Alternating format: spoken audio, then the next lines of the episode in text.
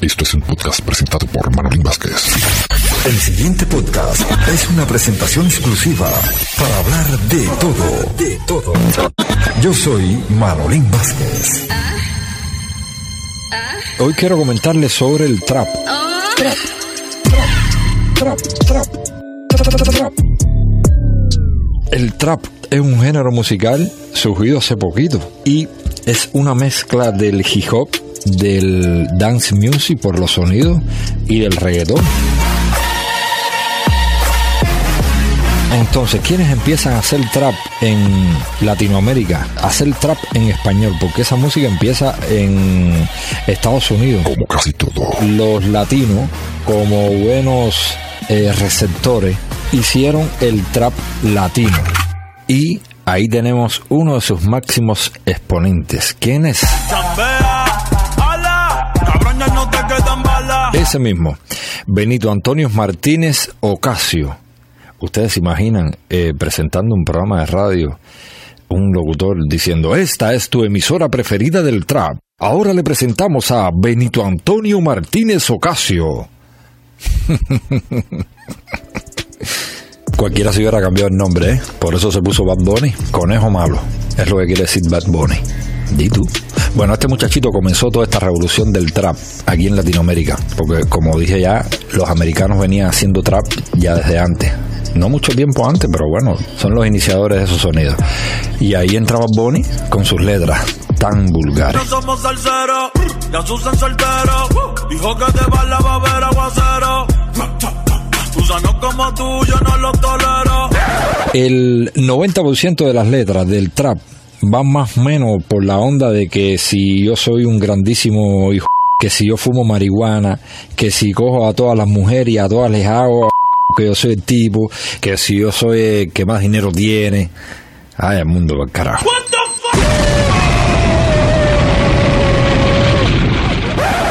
Ok, a mí no me molesta ningún género musical en específico. Todos los géneros me gustan. Yo oigo cualquier tipo de música, sea balada, pop, salsa, reggaetón, eh, house, no sé, rap, cualquier cosa. La música clásica, eh, música tradicional cubana, música campesina. No tengo un género específico que yo diga, no, este género. Siempre y cuando yo crea que está bien hecho, me gusta toda la música, toda, de manera general, toda, así mismo. Ahora, con lo que no estoy de acuerdo es con las letras que se usan en la música urbana. No se trata de la música, se trata de las letras y las temáticas que usan en esas mismas canciones. Este. Ustedes se imaginan tener una hija hembra y que venga un zanaco diciendo de estas barbaridades. La diferencia es esa, que en otro género, estas mismas actividades te la dicen de una manera que te llega agradable al oído y aunque te estén, ya puse en un podcast anterior un ejemplo de canciones que hablan de sexo de una manera linda. Cada parte de ti tiene forma ideal. Y si estás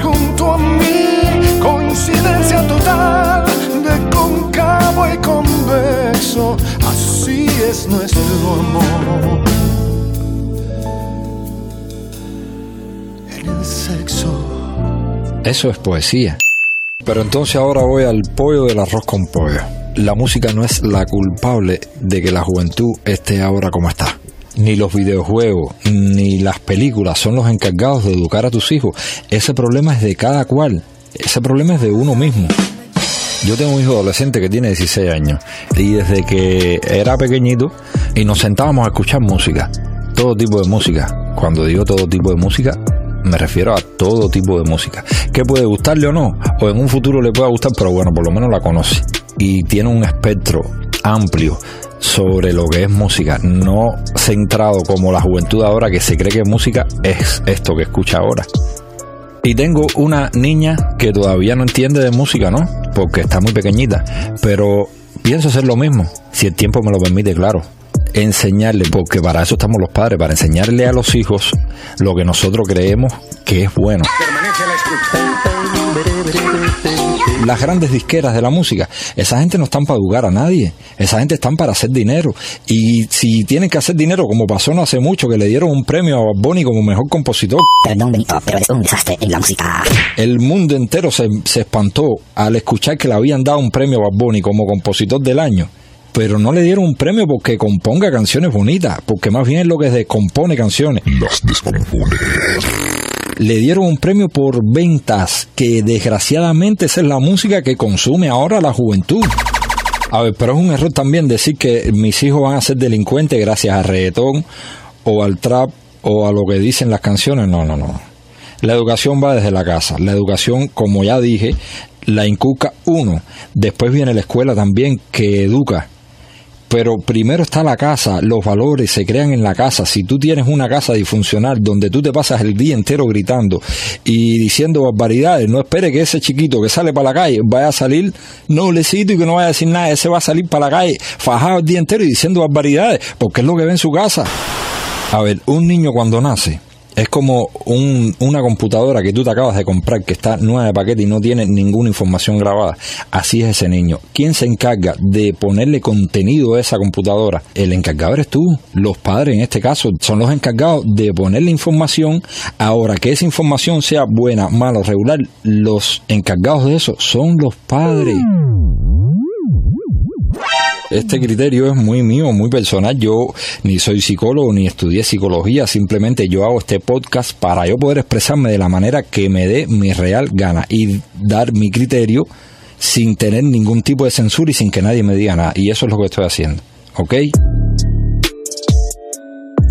Entonces, concluyendo, el que está en la industria de la música como negocio va a cantar lo que la gente consume, lo que la gente paga por escuchar.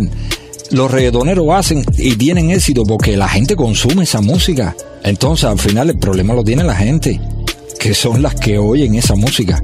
Porque si no la escucharan, pueden existir 15.000 canciones de trap, de reggaetón, de lo que sea, hablando y nadie las oye. Pero sí, el problema es ese, que es lo que está consumiendo la gente hoy en día. Chao, pescado. Esto es una transmisión presentada por Manuel Vázquez. Nos volveremos a encontrar en la próxima edición.